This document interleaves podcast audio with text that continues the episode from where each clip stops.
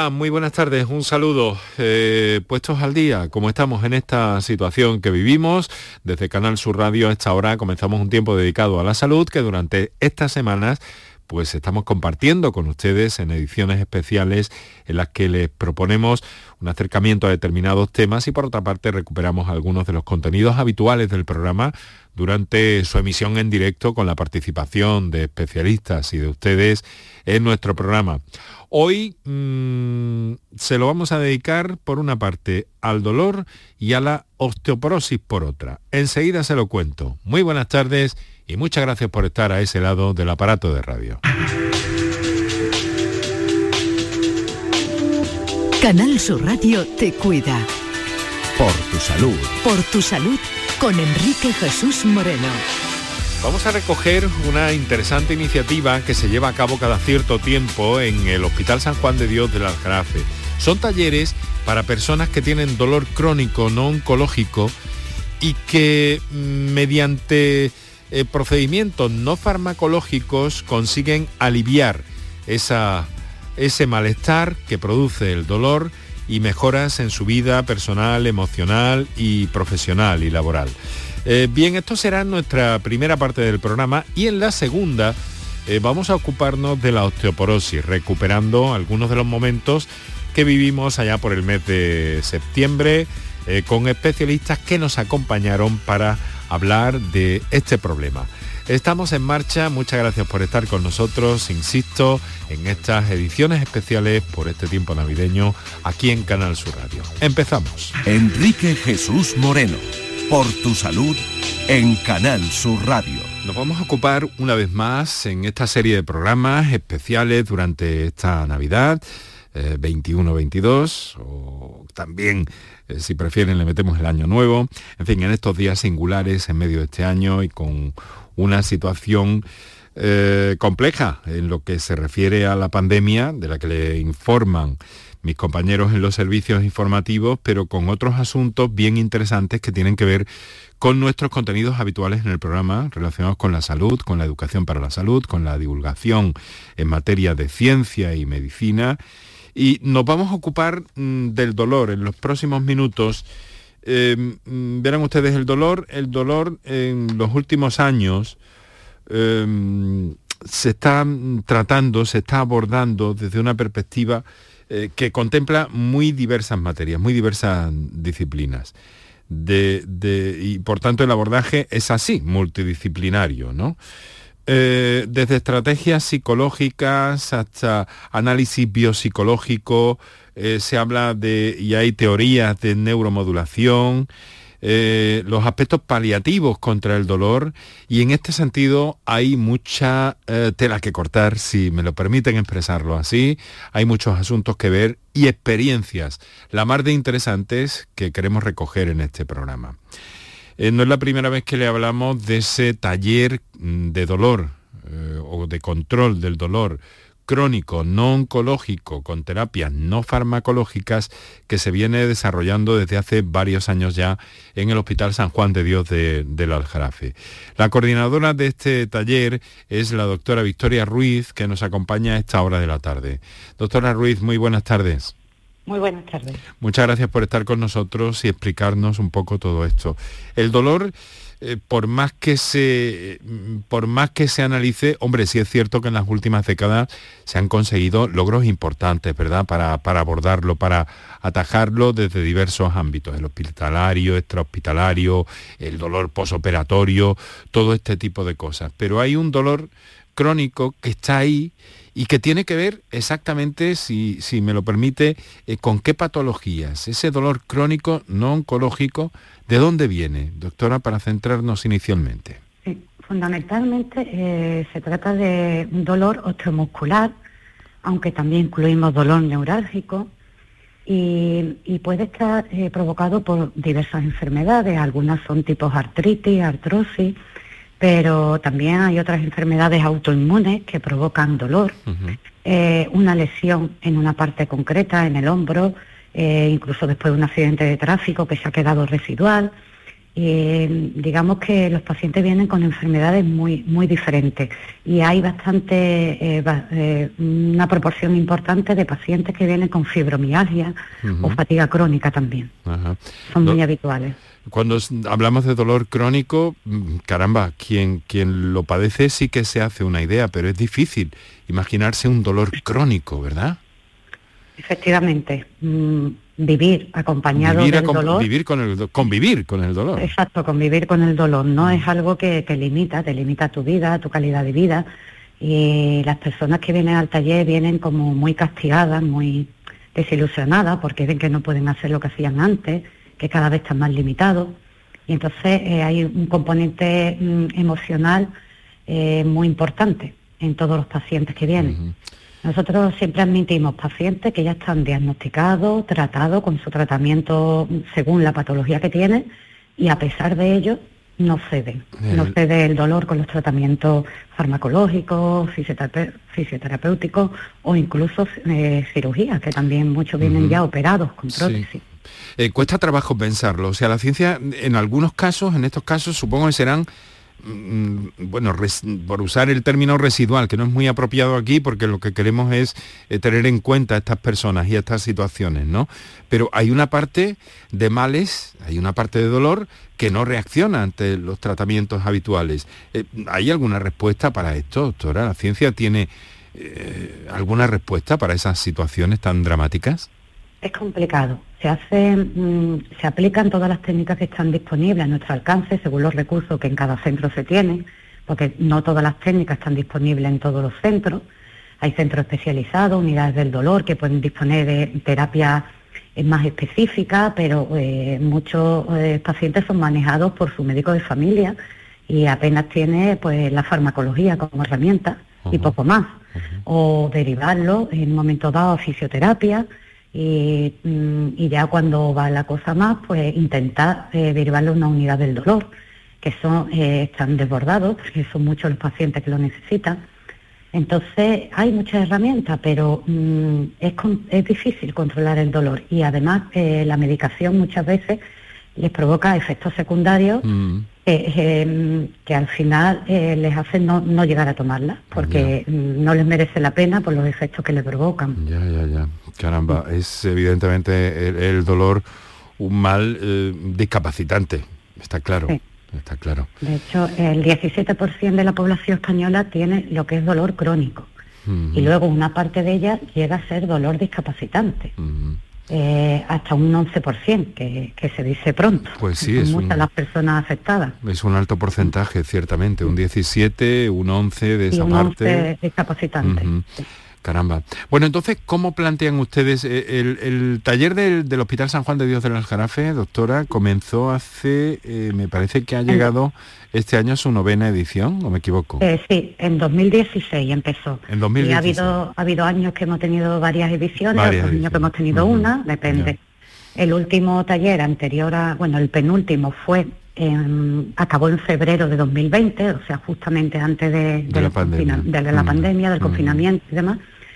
Y ahí, claro, lo interrumpimos y ha sido ahora cuando hemos retomado otra vez en noviembre otro taller más que finalizó ayer mismo. O sea, hemos retomado de nuevo. han, participado ahí 25 pacientes, ¿no? Sí, 25 fueron los eh, inicialmente los aceptados. Hubo un par de ellos que no vinieron por un problema de, no sé, no se enteraron bien de la fecha o lo que sea y ya no se incorporaron al taller. Y luego siempre hay, hay pacientes que se retiran por una cosa o por otra, ¿no? hay un par de pacientes que deciden voluntariamente no seguir después de la primera sesión y luego pues otros les surgen imprevistos. Por ejemplo, pues de pronto tienen una crisis aguda muy fuerte o, ya, o tienen que cuidar de un familiar que les ha pasado algo, pero bueno. Bueno, pero eso es la casuística normal de cualquier convocatoria. Eh, lo entiendo, doctora. Mire, mm. dígame, eh, procedentes de esas patologías un poco que usted ha mencionado al principio, ¿no? Sí, sí, sí dolores no oncológicos, pero persistentes, permanentes, fibromialgia, eh, relacionados con, con, la, con la reumatología, con problemas eh, reumáticos eh, de este tipo, ¿no? Sí. Mm, mm, mm, a ver, le tengo que preguntar por el, por el tema del, del, sexo. ¿Hay más mujeres que hombres? ¿Hay más hombres? ¿Cómo va eso? ¿Se define algo ahí en el, en el ámbito del dolor, doctora? Hay muchísimas más mujeres que hombres. Eh, de hecho, en este, esta última edición eh, tuvimos dos hombres, de los cuales uno pues dejó de venir y, ha quedado y ha finalizado el taller un hombre. Los demás son todas mujeres. Eh, es, lo, habitual. Es lo habitual en nosotros. Siempre hay, la minoría son los hombres. en cuanto la, la edad y el dolor son dos cosas que no tienen nada que ver, ¿verdad? Sí, tenemos edades muy muy diversas. Tenemos incluso mujeres de treinta y pocos años hasta mujeres de 70 aproximadamente, 70 y algo. y, dígame, ¿cómo, ¿cuál es el enfoque? ¿Qué, qué aborde como coordinadora de este taller eh, plantean ustedes para solucionar o para, para ayudar un poco a convivir con el dolor a estas personas? Pues en primer lugar, mm, le hablamos de qué es el dolor en sí, qué significa el dolor, cuál es el mecanismo fisiopatológico del dolor, cómo influye em, en el organismo y por qué se provoca ese dolor, que en principio un dolor agudo es un dolor de alarma porque nos está avisando de que pasa algo que tenemos que, investigar, ¿no? que descubrir. Pero cuando el dolor es crónico y a veces incluso la patología está controlada y a pesar de ello el dolor sigue ahí, ya no nos está aportando nada. Es un dolor que nos limita, pero que no sirve de alarma para, eh, para investigar más, simplemente eh, nos está incapacitando. Entonces, ese dolor, primero hacemos que ellos vean esa diferencia entre el dolor agudo y el dolor crónico y eh, a partir de ahí ya empezamos a, contarles cómo influye también nuestro estado de ánimo que va asociado al dolor en, en la salud en general que tenemos, nuestra calidad de vida. Y empezamos a asociar, a asociar pensamientos, emociones, y las consecuencias que nuestros pensamientos y nuestras emociones tienen en el propio dolor, que lo aumentan o lo disminuyen según la situación. Cuando yo estoy bien, estoy contenta, estoy feliz, es más difícil que me duela. Cuando yo estoy muy estresada, estoy muy preocupada por algo que me ha pasado o tengo mucho miedo a algo, el dolor aumenta. Por tanto, intentamos que ellos sean, vean esa conexión e intenten estar el mayor tiempo posible con sus pensamientos positivos y orientados hacia que, la mejoría es posible, que mm, ellos pueden mejorar el estado que tienen ahora. Entonces, así se empieza. Pero es verdad que el taller empieza de lo más, digamos, más científico, más físico, va eh, yendo hacia arriba a lo más emocional y a lo más trascendental. Pero esto va por fase. En la primera sesión es como más física, y a partir de ahí vamos profundizando cada vez más, porque los pacientes tienen que ir entendiendo estos conceptos que para ellos son nuevos. Le enseñamos, perdón, le continúe, no, no, continúe. le enseñamos técnicas de, relajación, lo primero, técnicas de relajación, meditaciones y lo que es la analgesia mental. Se puede llamar de muchas formas, pero creo que quizás sea más entendible como analgesia mental. Que qué interesante, qué interesante ese mm. término. Exacto. Es la que nos provocamos nosotros mismos con el control de los pensamientos. Y la verdad es que, vamos, en la primera sesión ya hablamos de ello porque eh, se les mandan unas tareas para casa y los pacientes tienen que hacer unas prácticas que les enseñamos en el taller y a diario tienen que apuntar si lo han hecho, si no lo han hecho, por qué no lo han hecho, cuando lo hacen, qué efecto está teniendo si disminuye el dolor, si disminuye los fármacos, entonces esto es una manera de obligarles a ser conscientes de que todos los días tienen que hacer esa práctica, porque si no practicamos no sirve para nada, es como el que va a un gimnasio y quiere el, primer día estar fuerte, imposible, tiene que ir con constancia eh, muchas veces y pasado un tiempo estará fuerte. Pues del mismo modo nosotros les enseñamos desde el primer día que tienen que ir anotando esas tareas que le vamos mandando y hacerlas a diario. Debe ser complicado, ¿no? Porque es una forma de... Eh, mm, a ver, ¿cómo le diría? De, ocultar el dolor, bueno, de ocultar, de, no echarle cuenta, de alguna forma, por decirlo así de forma muy, muy, muy clara, de no echarle cuentas, pero al mismo tiempo tenerlo en cuenta para que no nos, para que no nos coma el terreno de algún modo, ¿no? Eh, claro, para eso hacen falta pues, estas herramientas que ustedes dan en el taller, claro. Exacto. Yo no diría que sea no echarle cuenta, sino simplemente darle el papel justo y necesario que tiene en tu vida.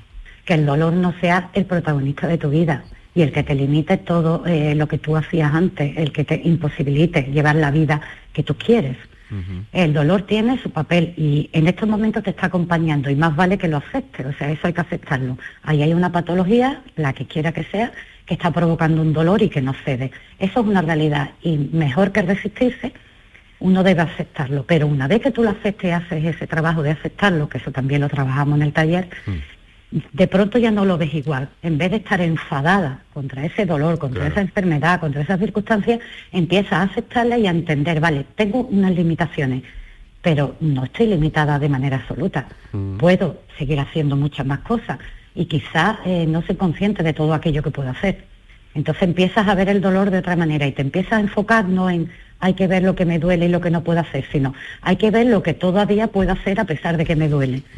Y como además vamos controlando el dolor, porque ellas aprenden, y, digo ellas porque la mayoría son mujeres, pero también hay hombres, aprenden a controlar el dolor y esto también les da eh, una satisfacción muy grande. O sea que yo me pongo a relajarme, me pongo a hacer una especie de meditación que le enseñamos y a provocarme una analgesia mental y es que se me quita el dolor, es que se les quita. De hecho, después de yo explicarlo en la primera sesión, eh, les pasó una semana y en la siguiente sesión les pregunté, a ver, ¿quién ha aplicado la técnica y quién ha conseguido bajar el dolor? Y levantó la mano la gran mayoría. Digo, bueno, estoy sorprendida yo también de que eh, de pronto con una sola sesión que hemos hecho, y haberlo repetido en casa ya, ya habéis controlado la, técnica, ¿no? La volvimos a repetir, esa segunda sesión del taller, pero mm, la habían pillado al momento. Sí, es interesante, ¿no? Cuanto más... Eh, eh, porque cuanto, más te, enfades eh, por el dolor, probablemente más presencia va a tener el mismo. Exacto. Entonces, con, con estas técnicas no farmacológicas lo que se consigue es un cierto equilibrio y una, yo le decía antes, no echarle cuenta, claro, no es echarle cuenta, sino es como solaparlo, encerrarlo en, una cajita de alguna forma, ¿no? A pesar de todo lo abstracto que pueda parecer eso, ¿no? Pero de algún modo es eh, ponerlo en su sitio y que, que no nos permita. Y luego hay, hay algo muy importante que usted ha dicho al principio, claro, cuanto más positivos eh, seamos en esa situación que nos decía, ¿no? De personas que levantaron la mano diciendo, eh, sí, yo lo he hecho y me duele menos. Claro, eso es un fenómeno que va, que va más, que cuanto más lo practiques, que cuanto más presente lo tengas, probablemente el dolor va a tener menos presencia en tu vida de algún modo, ¿no, doctora? Exactamente. Eh, ellos al principio decían, conseguimos quitarnos el dolor, pero es verdad que el efecto no dura todo el tiempo que yo quisiera, dura poco. Mm. Y bueno, estamos empezando, o sea, mm. vamos ahí poquito a poco mm-hmm. y vamos a seguir insistiendo y vamos a entrenar, porque esto es un entrenamiento como cualquier otra cosa. A veces pasa que los pacientes eh, tienen la fantasía de que eh, va a haber una pastilla milagrosa para curar todos sus males toda su enfermedad, todos sus síntomas, todo. Y eso, por desgracia, no existe. Hay pocas pastillas milagrosas que lo curen todo. los tratamientos, y sobre todo en enfermedades crónicas, pues exigen eh, pues, una medicación constante. A veces se cambia porque se hacen tolerantes, a veces eh, los efectos secundarios le perjudican tanto que hay que cambiar a otro sitio. Entonces no existe eh, una pastilla milagrosa fácil. Yo al principio, la primera sesión, llegaban como un poco enfadadas con el mundo, con el mundo sanitario es que cómo puede ser que los médicos, es que no me solucionen esto, ¿cómo mm. puede ser? Y yo se lo decía, ¿creéis de verdad que si un médico, el médico que os atiende, tuviera esa pastilla que os quita todos los, síntomas, no os la daría? Os la daría seguro. Pero es que hay veces que la medicina no da para más, hay lo que hay. Y hay pacientes que no pueden tomar una medicación porque tienen otra patología de base que les perjudica, a lo mejor tienen una insuficiencia renal, una, eh, un problema hepático y no pueden tomar ciertos medicamentos y no se lo pueden poner. O se le han terminado eh, provocando esa insuficiencia precisamente de los medicamentos, del abuso de medicamentos, porque las situaciones de crisis han tenido que tirar de ellos. Entonces, eh, el médico a veces se queda sin herramientas, ya no sabe a dónde llegar, o lo deriva a otra unidad y en la unidad pues hay lista de espera y tampoco pueden ir. Entonces es complicado. Eh, por eso lo primero que les hago ver es que mm, no se les da más porque no tienen más medios en ese momento, ¿no? Mm. Pero la solución un poco de este taller es que ellos pueden empezar a ser parte activa de su curación. Es un mensaje principal. Y de alguna forma, sí. no, perdone, perdone, continúe, lo siento. que el paciente tome parte activa eh, en perseguir su salud y no y no sea un ente pasivo que viene a un centro sanitario, ya sea un hospital o un centro de salud, venga, a que me hagan algo, a que me den un fármaco, a que me den unos masajes, a que me pongan una... No, no, tú tienes que ser parte activa y tienes que ser consciente de lo que te está pasando y poner todo a tu voluntad para que eso cambie. Corresponsabilizar de alguna forma a las personas. corresponsabilizarse. Y si el médico te dice es importante para ti el ejercicio físico, te tienes que mover. No tienes que ir a un ejercicio muy complicado, pero un ejercicio constante, sano. Eso te va a ayudar. Y tú no lo haces, no es que me duele, no. ya, pero tu médico te ha dicho que te viene muy bien moverte. Al principio te dolerá porque no estás acostumbrado, pero a la larga eh, irás notando el efecto. Pues a veces no hacen caso de esto, porque para ellos es más fácil la pastilla milagrosa. Ya. Incluso intervenirse. Muchos que no, lo que quiero es que me intervengan y me quiten esto. Cuando a veces está en sus manos con hábitos mucho más sanos, el mejorar su enfermedad en general y el dolor. Es una cuestión de disciplinarse también de, de alguna manera. Eh, doctor, entonces diría usted, por lo que me está diciendo, me hago la idea de que, de que esas pacientes que han intervenido en el último taller del Hospital San Juan de Dios del Aljarafe eh, de control del dolor crónico no oncológico, se llevan una especie de caja de herramientas a casa después. Exacto. Así es. Para, para ponerla en práctica de alguna forma en su medio, en su vida cotidiana, ¿no? Exacto. Nosotros le enseñamos muchas herramientas, muchas y ahora pues cada una coge aquella que, le, está que le puede beneficiar más. Hay personas que ya conocen algunas herramientas porque han hecho algún tipo de terapia o actividad y hay otras personas que, eh, para las que todo esto es nuevo. Entonces cada uno va cogiendo aquello que le cree que le va sirviendo más. Y de hecho yo les pregunto siempre al final del taller, ¿cuál es la herramienta que más eh, te ha resultado de utilidad o, o, las herramientas que más útiles te han resultado? Y ellos mismos van contando, ¿no? Entonces, eh, damos también consejos y no solamente del tema para manejar el dolor, sino también tratamos mucho, por ejemplo, la autoestima, porque somos, la mayoría están muy tocados de, autoestima, con la autoestima muy baja, y, esto lo trabajamos muchísimo. Mm. Y hacemos que ellos sean conscientes de que mm, quizás no se están valorando lo suficiente y eso les está haciendo sufrir más todavía. Entonces, eso es un descubrir también importante de, de ellos. Muy bien. Doctora, doctora Victoria Ruiz Romero, es eh, coordinadora de este taller, además de responsable de calidad del hospital eh, donde se desarrolla el San Juan de Dios del Aljanafe. Ojalá que pronto haya una nueva convocatoria, ¿no? A ver si estas circunstancias epidemiológicas nos lo permiten pronto. Exacto, ahí estamos esperando a ver qué pasa con, con la Sería muy deseable. ¿Y sabe lo que podemos hacer? Que eh, podemos en, próximas semanas, si a usted le parece bien, pues dedicar un programa monográficamente a este asunto y contar también con algunas de las personas que han participado en ese, en ese taller. Lo dejo ahí en abierto para, para, para estudiar la, posibilidad. ¿vale? Nosotros encantados si, si le parece eh, interesante de, participar en, en esa entrevista más en profundidad. Muy bien, doctora, muchísimas gracias por su colaboración y por darnos a conocer esa actividad y esas reflexiones en algunos casos también sobre la situación que se encuentran y cómo desde una iniciativa como esta pues se puede aliviar también de alguna forma el dolor. Doctora, muchas gracias, muy buenas tardes. Muchas gracias a ustedes, hasta luego.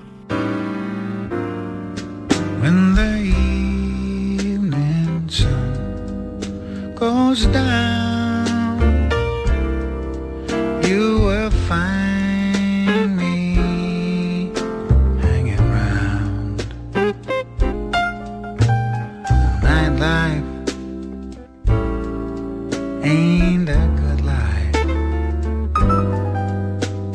is my life?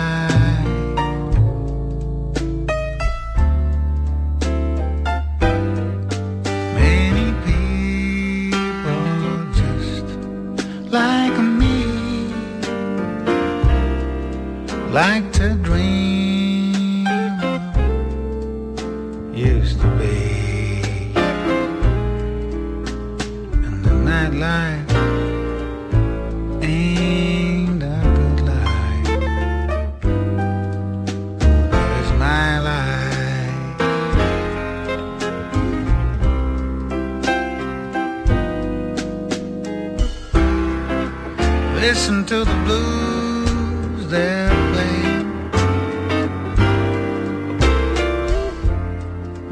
to what the blues are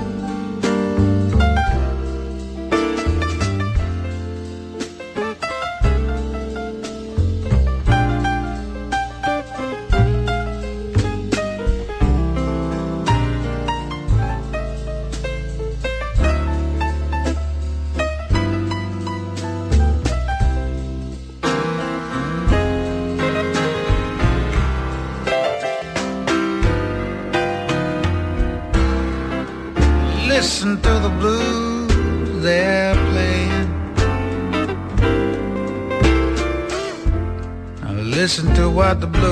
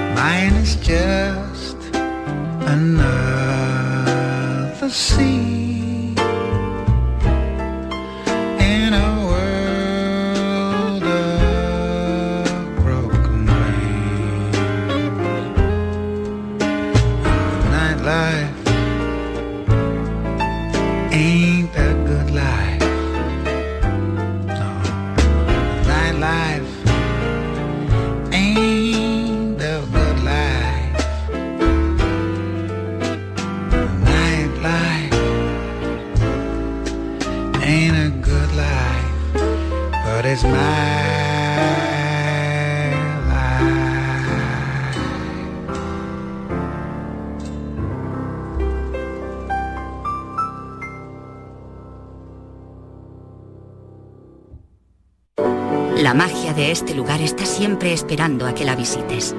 Disfruta de cada plato de la gastronomía local. Embriágate sin medida del mejor ocio y cultura. Aprende de la dedicación artesanal ubetense y conoce la ciudad patrimonio de la humanidad. En Navidad, piérdete por los cerros de Úbeda. Ni el challenge del papel higiénico, ni el de la botella los retos más difíciles a los que se enfrenta nuestra generación están en la vida real, como el famoso Encontrar Trabajo Challenge o el Independizarse Challenge. Y aunque para superarlos necesitamos vuestro apoyo, aceptamos el reto. Súmate en aceptamoselreto.com. FAD 916 1515. Buenos días, hoy es 23 de diciembre, Día del Pequeño Comercio. Si tienes que hacer un regalo, aprovecha. Buenos días, hoy es 4 de enero, Día del Pequeño Comercio. ¿Has probado a comprar por WhatsApp? Buenos días, hoy es 9 de febrero, Día del Pequeño Comercio. Acércate a tu tienda y déjate asesorar por auténticos profesionales. Hagamos que todos los días sean el Día del Pequeño Comercio. Haz tu compra hoy mismo en persona o en su tienda online. Junta de Andalucía. Seguro que has contratado algún producto por el que te sientes engañado. O por mucho que pagas, la deuda de tu tarjeta nunca se termina.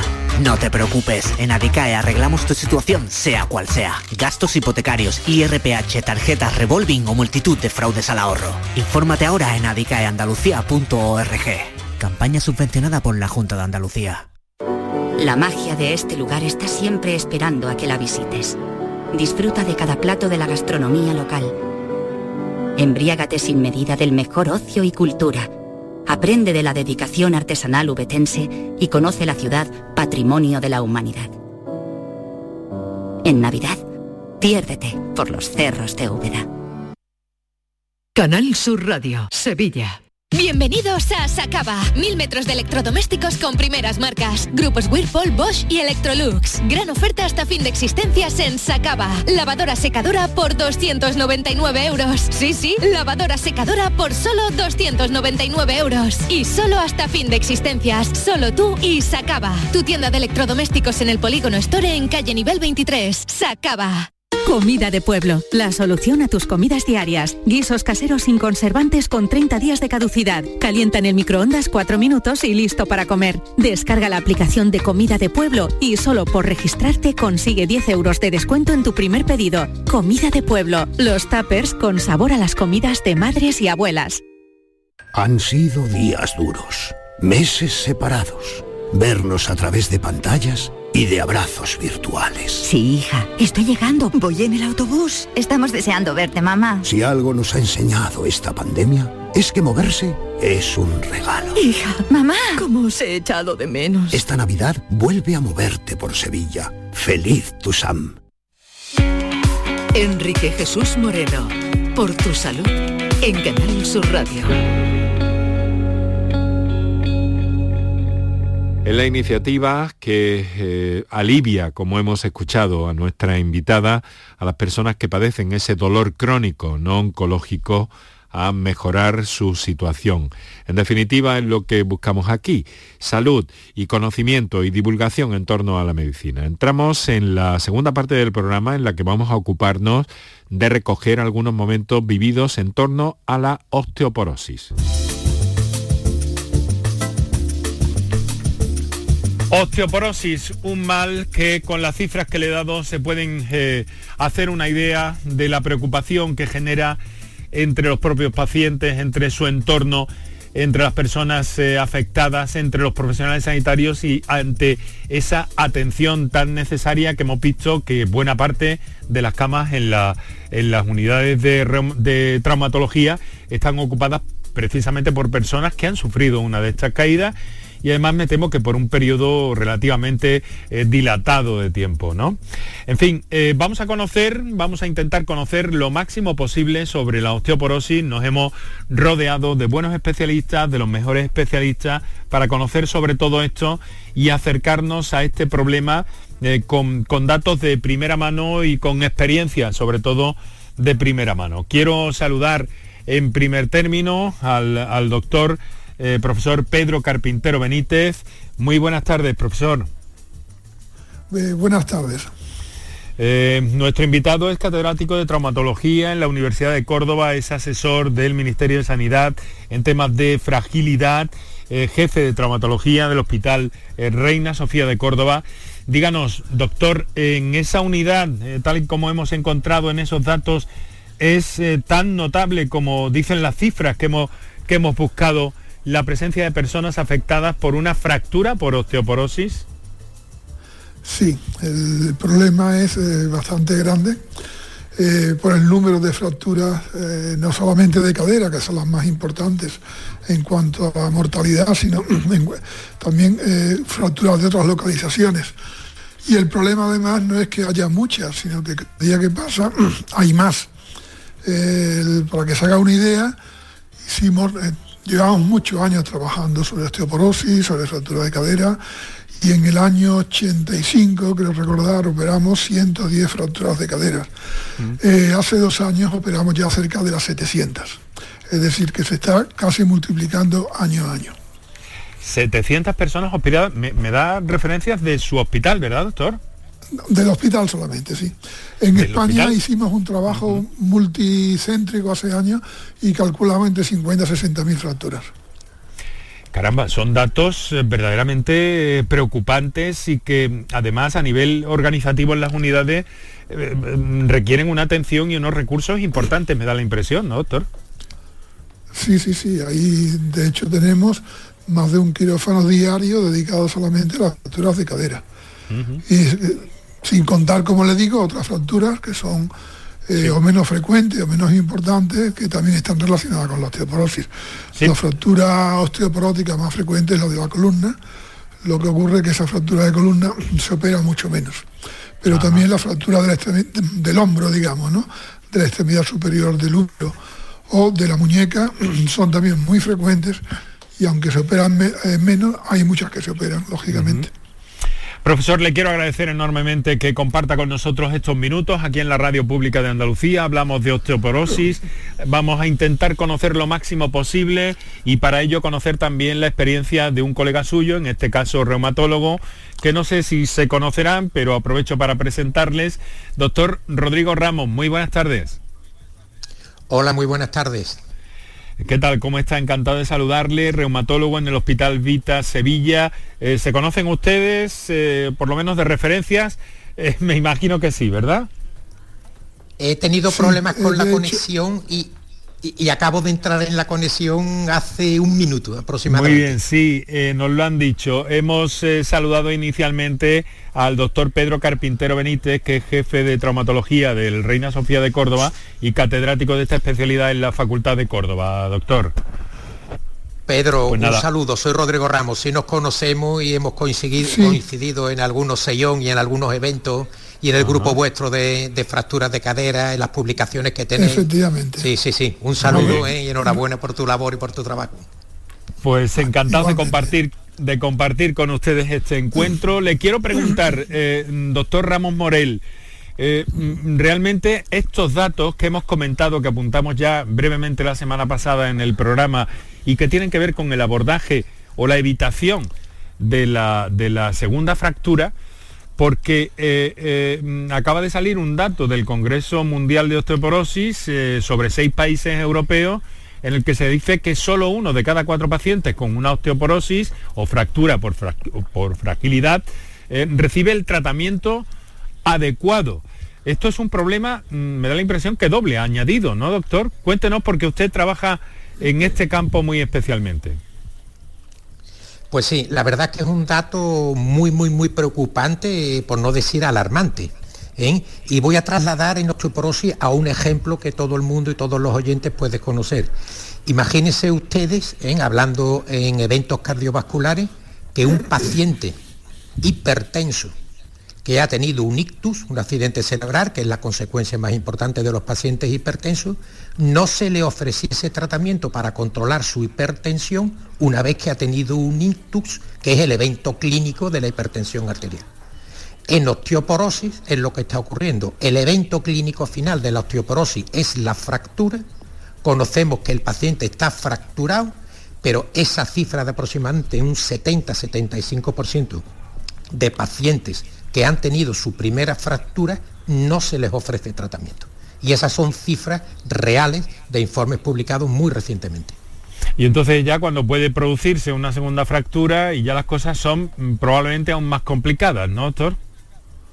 Efectivamente, es que una vez que se ha producido la primera fractura, el riesgo de tener una segunda fractura en los dos años siguientes después de la primera fractura se multiplica por cinco. Caramba. Y ese periodo post-fractura, sobre todo de los primeros meses hasta esos dos primeros años, son el momento ideal para localizar estos pacientes y ofrecerles tratamiento para prevención de segunda fractura. Por tu salud.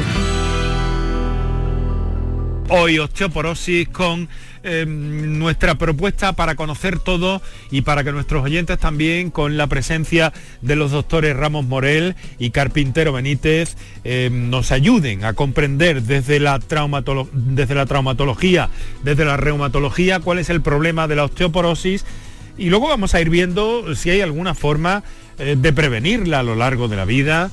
Eh, pero también y básicamente lo que nos debemos es a nuestros oyentes que en este caso hacen uso de las líneas de participación 616-135-135 y teléfonos para el directo 955-056-202 y 955-056-222. Doctores, eh, vamos a dar preferencia a una de esas comunicaciones eh, que nos ha hecho llegar eh, Ana desde Cádiz. Ana, muy buenas tardes. Buenas tardes. Bueno, creo que se oye un poco más, me han dicho, porque me ha pillado la calle y yo estaba muy interesada por la prevención.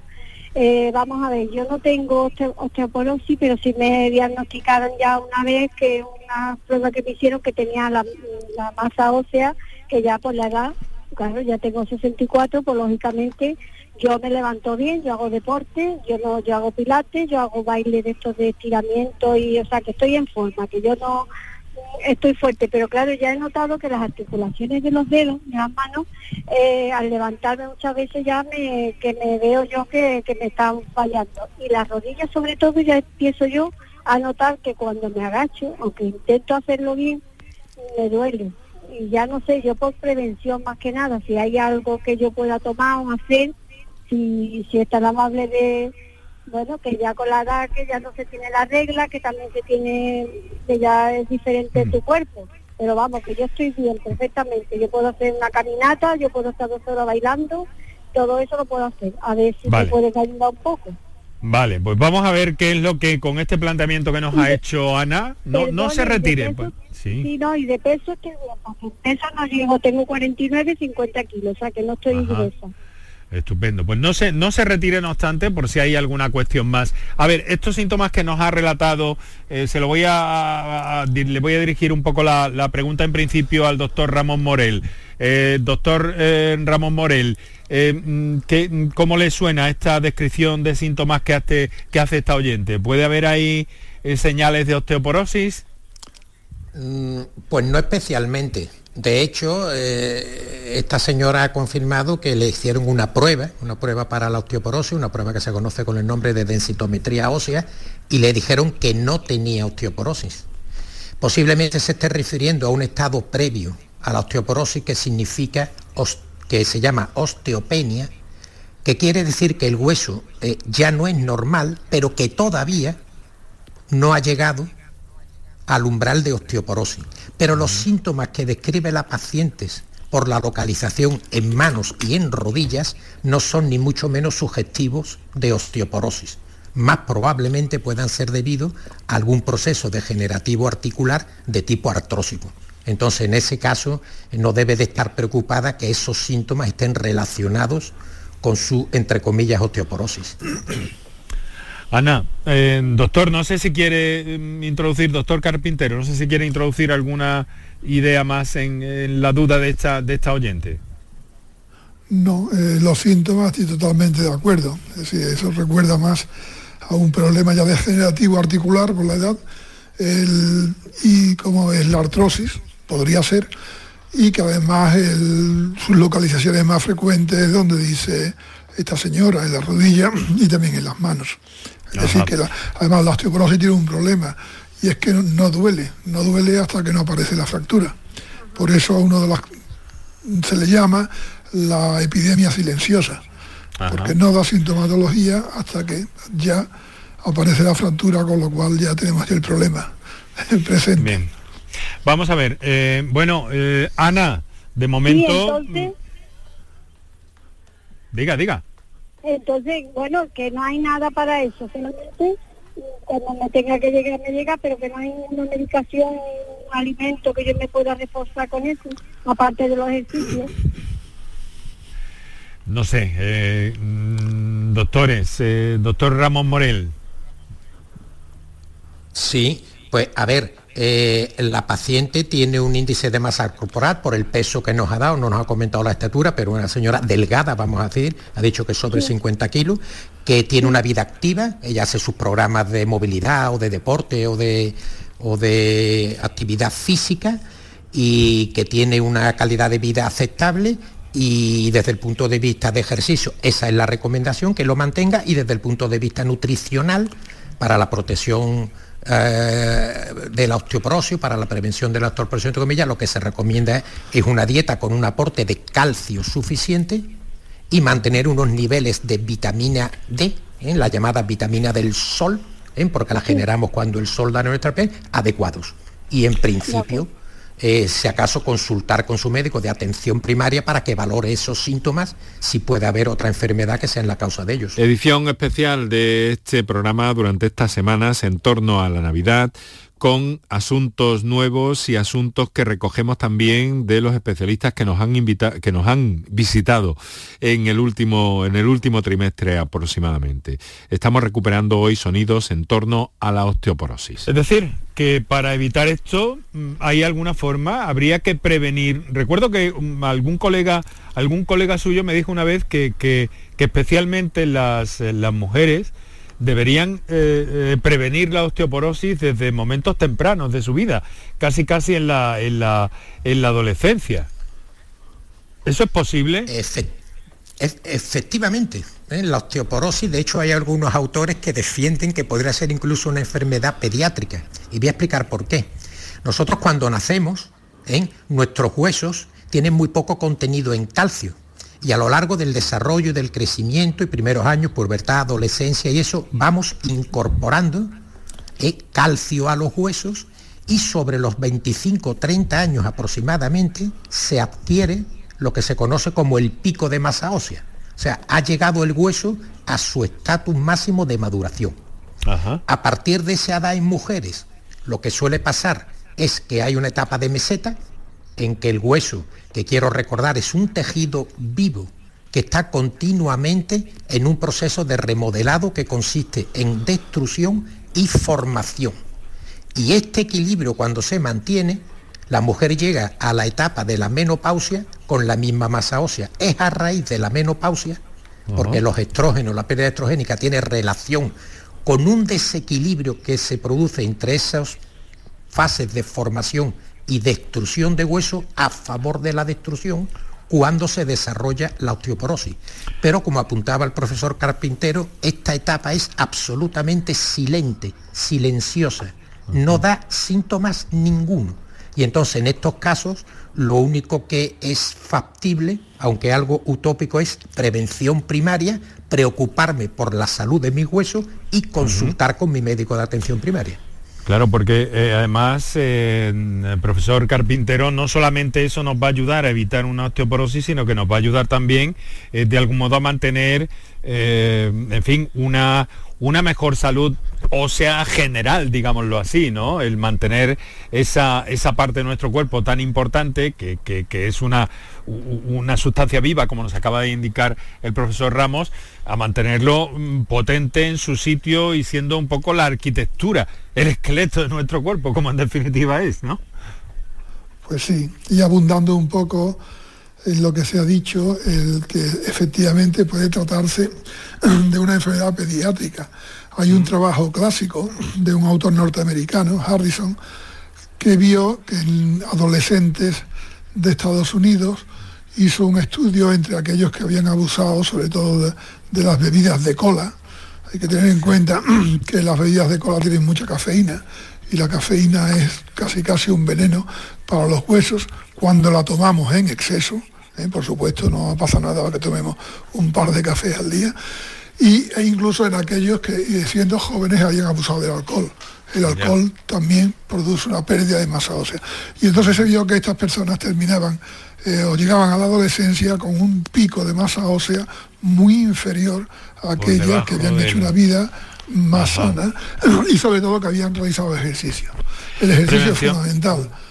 Eh, la, señora que ha hablado antes, al decir el ejercicio, el ejercicio crea masa ósea y además también otra cosa muy importante, para que haya una fractura tiene que haber osteoporosis, pero también tiene que haber una caída.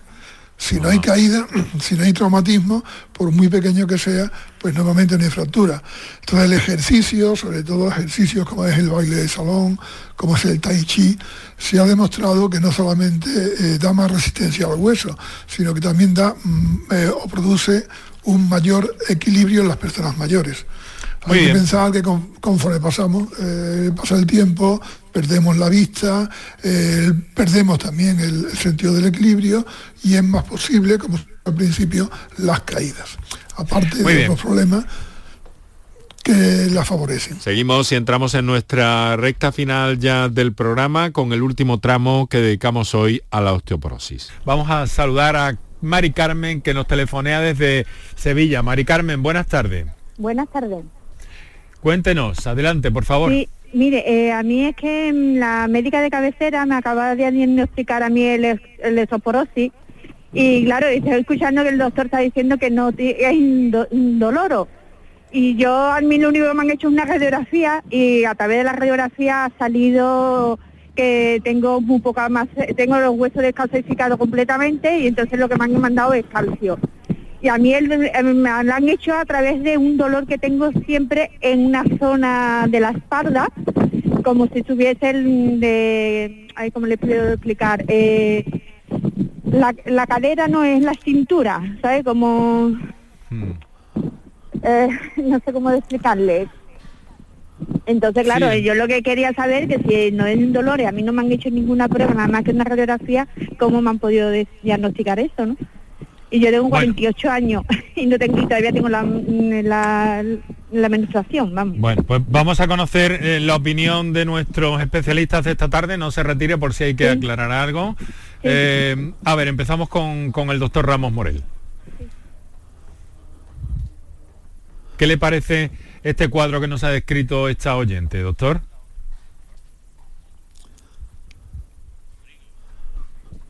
Rodrigo Ramos, hemos perdido comunicación con, con- con el doctor Ramos, me da la impresión. Bueno, pues vamos a intentar recuperarla. Eh, profesor Carpintero, no sé si nos puede ayudar en esta, en esta situación. Estoy seguro de que sí, pero iba en principio dirigida al, al reumatólogo la, la pregunta. Díganos, por No, favor, ¿qué le parece? Amor, es más lógico que sea. No, va- vamos a ver. El, aunque sea silenciosa, como, eh, la osteoporosis, puede ocurrir que haya habido microfracturas. Y entonces cuando empieza el dolor, es decir, no todas las fracturas que se producen en la osteoporosis es una fractura de todo el hueso. Es decir, que por una parte puede ser eso. Lo más probable, por la edad que dice, es que no, es que tenga un dolor de espalda debido a cualquier causa y le han hecho una radiografía y por radiografía, aunque es una prueba mucho menos exacta, menos sensible, también podemos diagnosticar la osteoporosis. ¿Eh? Es decir, si vemos un hundimiento vertebral o si vemos las corticales, la cortical del hueso, los huesos ya sabemos que tienen como una pared que es la cortical y un contenido interno que es la médula. Bueno, pues si las corticales son muy estrechitas, es señal de que se está perdiendo eh, masa ósea. Pero insisto, la radiología hoy en día no es la prueba de elección para el diagnóstico de la osteoporosis. Es sí para el diagnóstico de la fractura y para otras cosas. Pero mm, bien, eh, en principio el que le hayan em, eh, indicado calcio, pues mm, no está mal, ¿me entiendes? Pero vamos, yo también le indicaría lo más importante con esta edad, ejercicio y una dieta equilibrada, ¿eh? que es lo, lo mejor que le puede venir. Sí, claro, Mari a mí me ha comentado que haga natación, desde luego, pero claro, no sabía yo. Vamos, mi trabajo es, hacer, es de limpieza y entonces hago mucho ejercicio, como usted me puede, se puede imaginar, ¿no? Y Ya. Lo que pasa es que me ha dicho que no puedo ni coger peso, digo, pues, pues a ver cómo lo hago. Complicado, Vale. pero No, bueno.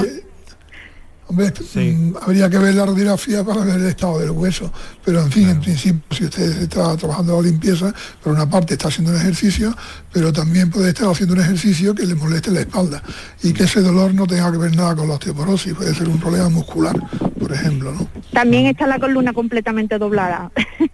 Que yo creo que se ha juntado un poquito de todo. un poquito todo, se ha juntado.